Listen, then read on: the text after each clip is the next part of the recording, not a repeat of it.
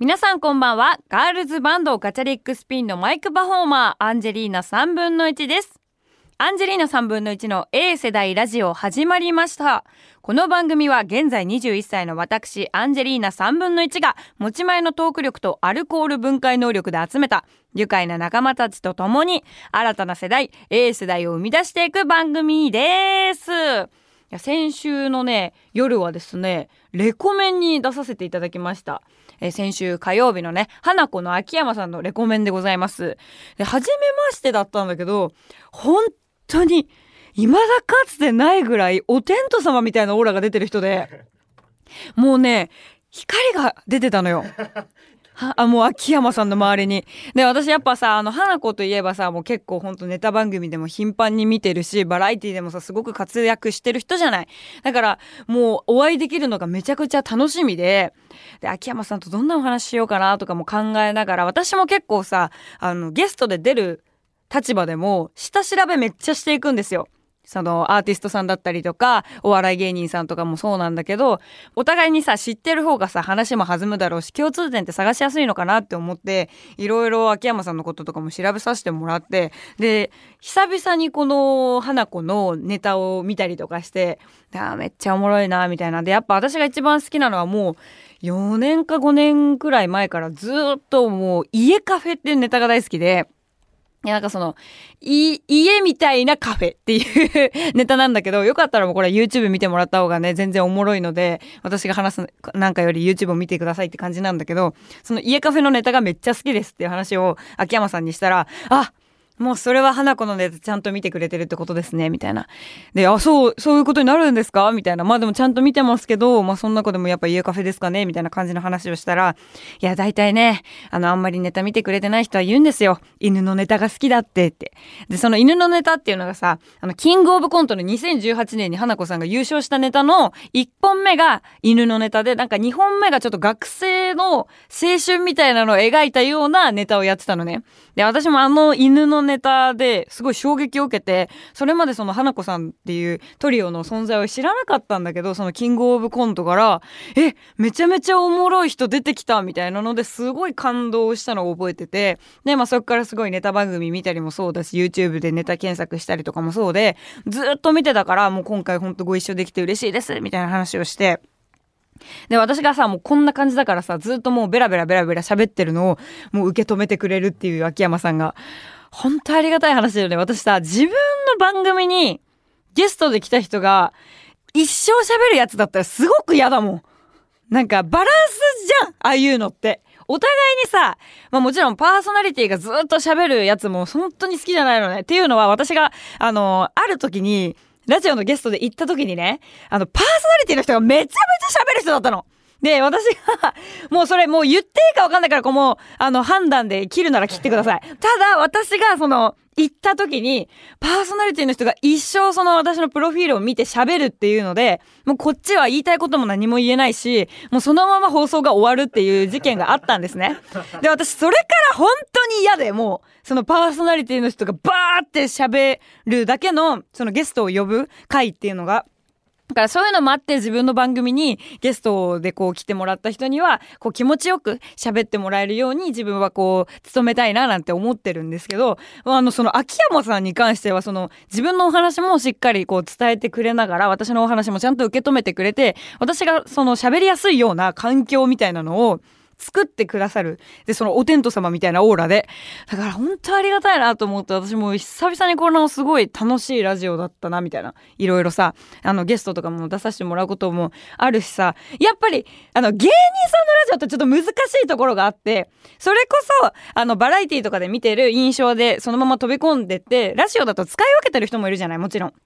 だから、その、そんなにめちゃくちゃテンションガーっていくラジオじゃない人ももちろんいる中で、でも私的にはやっぱりそのラジオももちろん聞いてても、テレビの印象だったり、やっぱ芸人さんって印象があるから、あ、なんか面白い話お互いできたらいいなとか思うんだけど、そうじゃない人が結構多い。そう、だから、なんかそういうのも相まって、なんかこう、どういうテンション感でいこうかなと私もすごいちょっと悩んでた部分もあったんですけど、秋山さんに関しては本当にありがたい、あの、テンション感で私の話しやすいように、その、いろいろね、アルバムのお話とかもさせてくれたりとか、ライブのお話もさせてくれたりとか、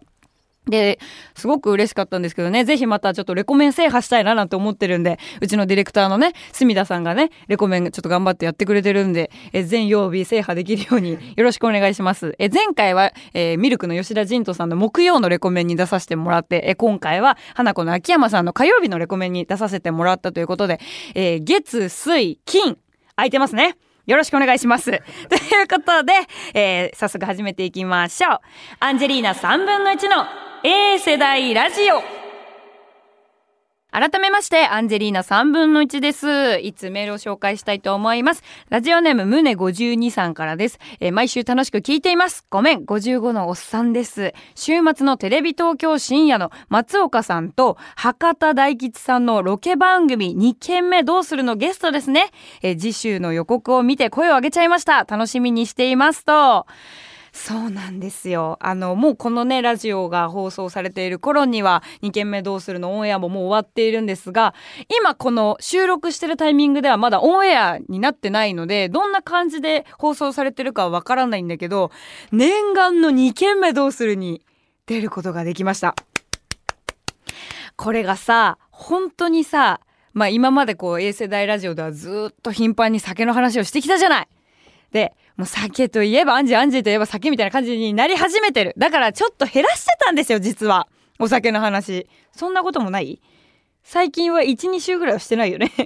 ここに1、2週ぐらいは、言うても、酒ばっか飲んでる。真面目じゃないんじゃないかって思われるのは嫌だから、少し頻度を減らしていたんですよ。なんだけど、あの、本当にもう、それはそれはお酒大好きで、私は。で、今回その2軒目どうするっていう番組にずっと私も出たい出たいって思ってて、テレビ東京さんの番組に出させてもらうことができたんだけど、今までね、あの、このラジオでも結構お酒の話ってしてきてたんだけど、お酒を飲んでる姿は一切見せたことがないんですよ、ファンの人に。ファンタジーでしょ？一応ファンタジーなのよ。私も決めてたの。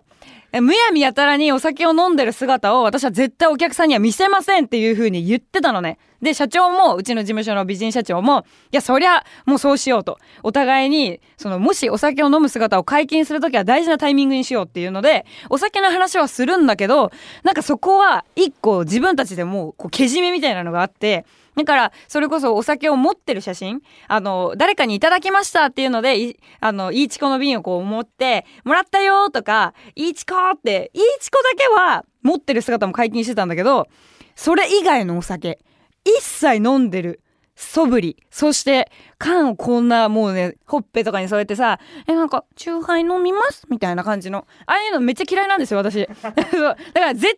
って決めてたの。それはもう10代の頃からもうすごい好きな女の子のアーティストとかでなんか、お茶券飲みましみたいな感じの見るとなんか結構冷めちゃうの。なんかそういう、あ、なんかわざわざ別に飲むもんだからみんな。の、乗せる人あるそれみたいな。お酒飲んでる自分可愛いみたいな感じじゃないの？それみたいな感じで思っちゃうタイプだったから、私絶対それしたくないって言ってたのよ、ずっと社長に。で、社長も全く同じ意見で、絶対乗せんなと。そんなのはもうプロ意識が欠けて見えるっていう話をしてるんだけど、すげえお酒でいろいろやらかしてるっていうお話をラジオではするっていう。まあそこはね、あの、自分たちなりにこう、区別をしてるというか、あの、ラジオは別に私、リアルな部分を隠す必要は一切ないと思ってて、自分のラジオは。だからそういう、まあこういう一面もありますよじゃないけど、まあ好きなものはどんどん発信していくし、そういう、あの、もう人間らしいエピソードじゃないけど、もう21なんで っていう話はしますと。でも、そういうお酒を飲んでますみたいな、そういうのは、ちゃんとしたタイミングで解禁したいっていうのがもうほんとずっとにプライド的にもあって。で、それこそ2件目どうするとか、そういうお仕事が来たら、なんか解禁できたらいいよね、そういうところで。で、そうしたら特別感も出るしさ、みたいな話になってて。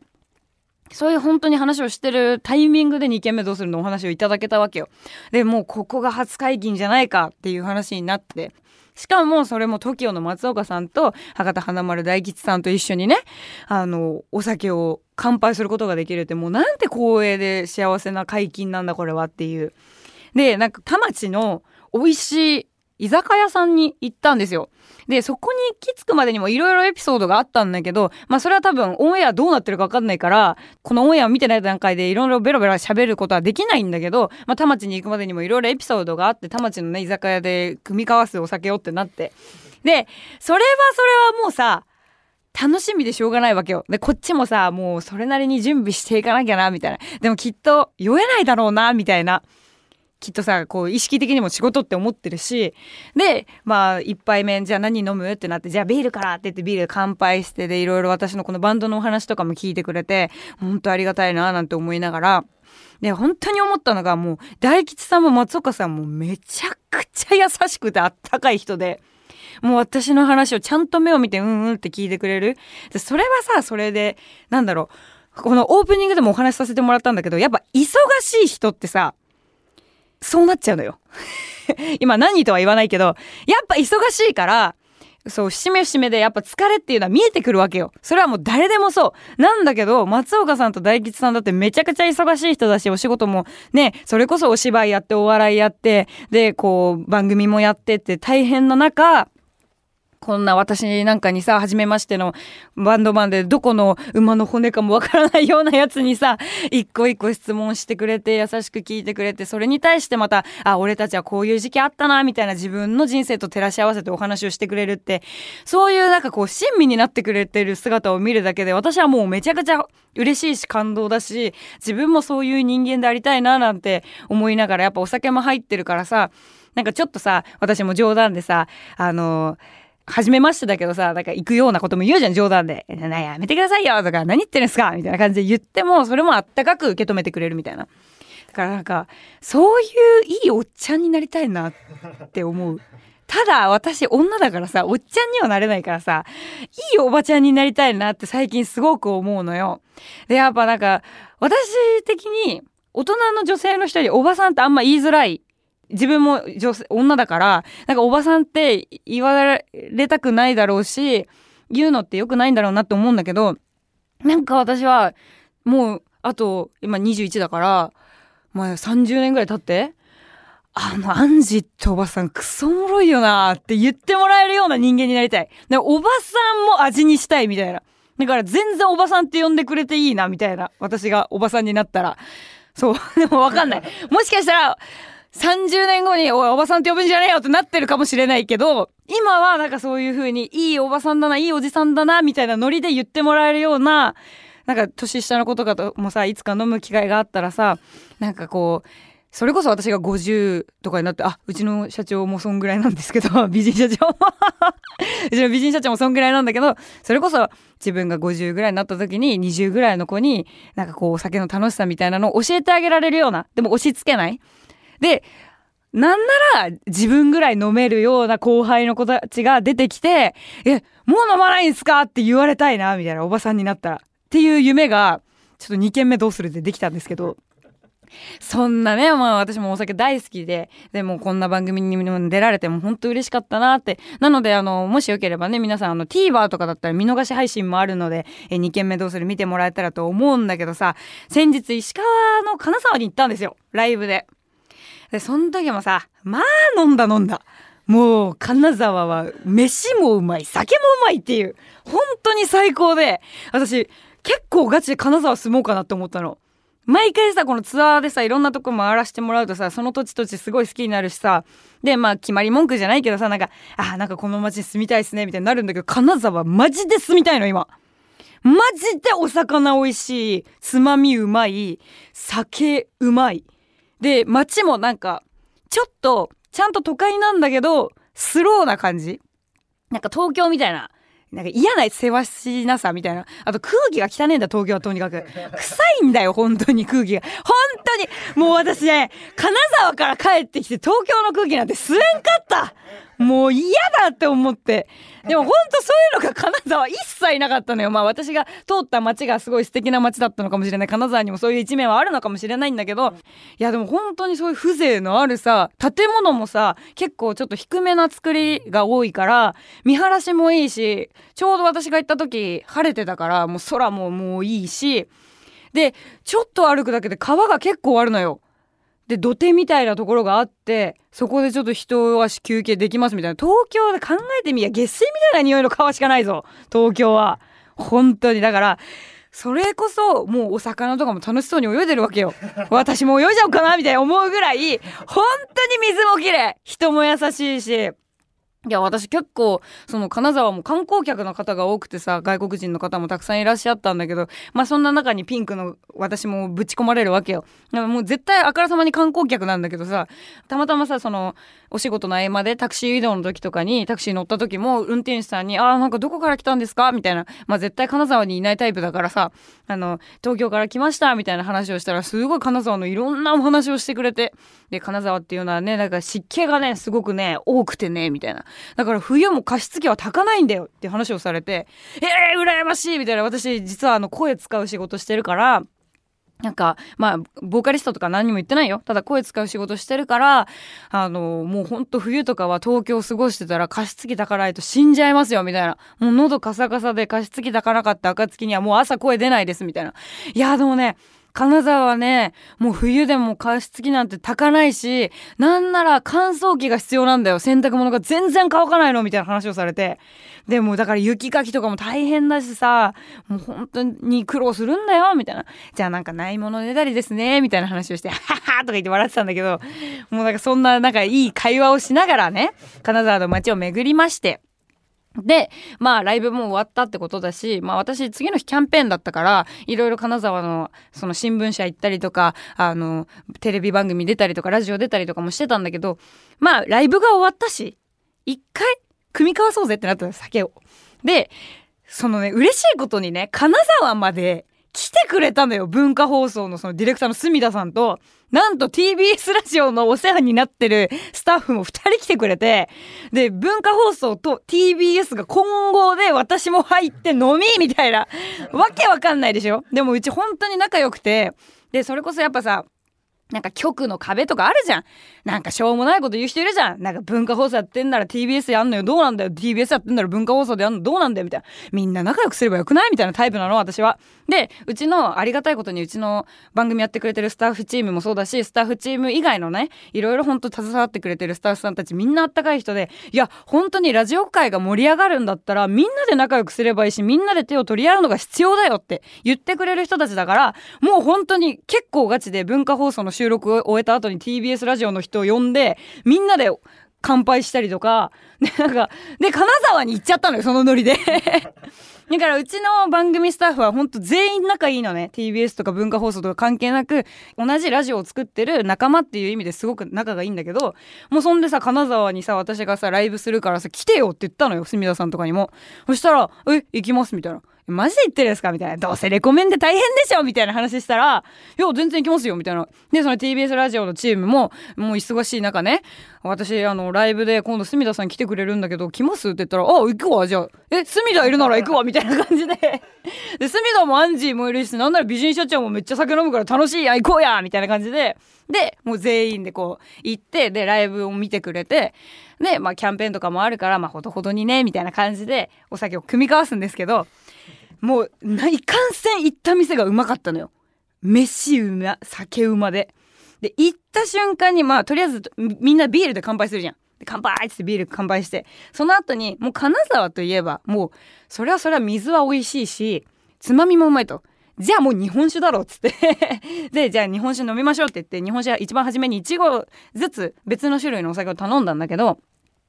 まあ1合なんてペロッといっちゃうわけですよ。で、すいません。一応言わせてください。私がうんぬんかんぬんというより、うちの美人社長もそうだし、あの、文化放送のこの隅田さんもそう。で、TBS ラジオチームの2人も、ものすごく主語なんですよ。で、めちゃくちゃお酒飲むから、もうとりあえずもうペロっていっちゃうと。で、もういちごいちご頼んだんだけど、あ、足りないですねって、じゃあもう次から次の種類頼むとき2号でいきましょうって言って2号頼んだの。で、まあ2号2号2号2号2号ってやってるのよ。で、もう2号合戦みたいな感じで始まっていくわけよ。で、私もなんかこう、美味しいご飯もいろいろ食べてるしさ、もう一番感動したのが、なんか、フグの卵巣のフグマコっていうのかな？で、その、それのぬか漬けがたまらんのよ。で、フグの卵巣ってさ、普通食べないじゃないなんならフグってさそれこそ毒もあるからさ一番あるとこなんて卵巣が。なんだけどそれをなんかぬか漬けにすると毒素が抜けるみたいなちょっとわかんない。なんか詳しくはウィキペディアを見てもらいたいんだけどもうそれがもう塩味を好んでいるアンジェリーの3分の1の体に染み渡るわけですよ。もう一口食べただけで全身が塩みたいな。もう巡るのよ指先ぐらいまで塩がね。でもうそんなんだから私もさこう塩分控えてたわけね。でちゃんとあれだよ。このふぐまこ食べても塩分控えてたからちゃんと大根おろしとかと交えながら食べてたんだけどマジでその魚卵みたいな感じなんだけどつぶつぶのたらこのさなんかたらこの粒ってわかるじゃん。もうほんとに細かいやつ。あれの3粒を意識してみてください。みんな頭にイメージしてください。あれを食べただけで全身に塩が行き渡る感じ。だから味がとにかく濃くてそれに日本酒はもう止まらん。でもずっと2号合戦してたわけよ。で そのふぐまこ食べながらね。で、うわ、うまい、うまい、うまいっつってもうずっと2時間半ぐらいもうずっとやんややんや食べ、食べて飲んで食べて飲んでって繰り返してて、で、あのー最後にね、住田さんがね、あ、じゃあすいません、あの、この日本酒の種類2号をもう一回くださいって言って、で、1分後にラストオーダーですって言って来たのよ。で、もうすでに2号のお酒頼んでるからもういらないじゃん、別に。もうまだ飲み終わってないし、なんなら2号来てないから。で、飲み終わってないやつもあるし、って思ったら、あ、すいません、ラストオーダーなんですけど、何かご注文は？って言われて、あ、じゃあすいません、同じ種類の2号くださいって言って、バカなんか？と思って。で、まだ飲み終わってないし、来てもない2号を、さらに迎えて2号をやるっていう。だから計4号頼んだの、この2分間の間に。で、まあでも結局、まあ普通にもうみんな飲むから飲んで、計もう最後14号ぐらい開けまして、日本酒を。で、14号ってどんぐらいっていうと、一升瓶1本以上らしいのよ。1.5ぐらいだって。やばないそれ2時間半でずっと食ってるわけよ。食って飲んで食って飲んで。でもね、これもね、一切本当に二日酔いとかしなかったのよ。で、それの理由があって、その理由もすごいんだよ。その理由もすごくて、最近なんか社長が、あのこう、私がね、ちょっと栄養不足じゃないけど、なんかちょっと疲労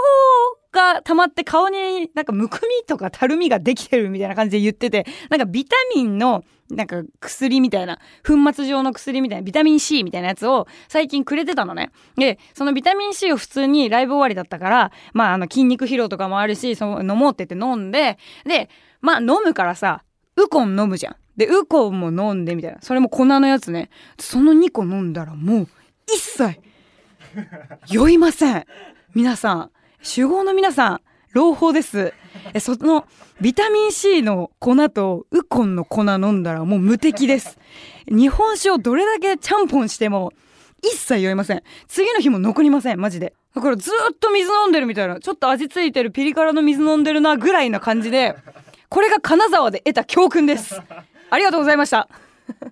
アンジェリーナ3分の1の A 世代ラジオそろそろエンディングのお時間が近づいてきました、えーここでいつメールを紹介します。ラジオネームマラドーナのニックネームはペルーサだよさんです。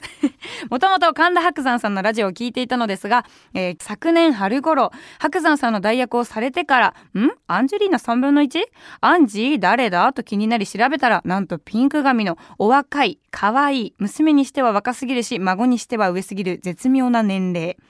え基本ラジコなので赤坂も浜松町も半蔵門も聞いています、えさらにポッドキャストで過去に遡って聞いています。年齢制限がなければライブも行ってみたいです。えすいません。半蔵門では私やってないですけども。半蔵門の曲も好きってことなのかな？うん。そういうことかな？うん。私はあの赤坂と浜松町でしかやってないですよ。うん。誰と勘違いしていますかね でもいいつかね、半蔵門でね、番組やれたら嬉しいですけども。でも本当に、あの、ありがとうございます。嬉しい。あのね、ライブ、年齢制限なんてありません。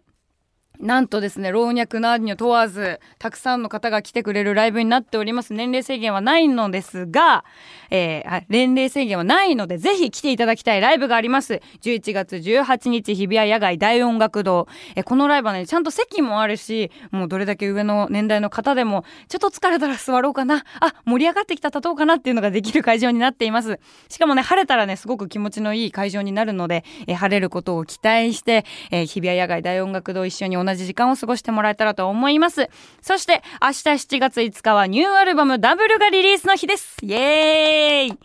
いやー嬉しいですね。たくさんの人に聴いてもらいたい曲があるので、えぜひぜひ、えダブルゲットしてもらえたらと思います。そのダブルがリリースに伴いまして、7月23日は、えー渋谷ストリームホールでワンマンライブを行います。アルバムオールプレイプラスアルファという、えーアルバムリリースパーティーになっています。えーこのね、ライブはですね、アルバムの曲全部聴けちゃうプラスアルファ、あの、ファンの方がどんな曲聴きたいっていうアンケートの元をセットリストを組むという楽しいライブになっているので、聴きたい曲も聴けるんじゃないかなと思っております。ぜひ来てください。そしてですね、なんと7月11日火曜日、来週の火曜日です。お隣さん火曜日に出演しますパーソナリティはね、坂口亜美ちゃんと、えー、高橋優さんです。えー、二人ともね、私すごく親交があって大好きなお二人なので楽しみにしております。えー、来週火曜日のお隣さん絶対聞いてください。それではアンジェリーナ3分の1の A 世代ラジオ、また来週お会いしましょうバイバーイ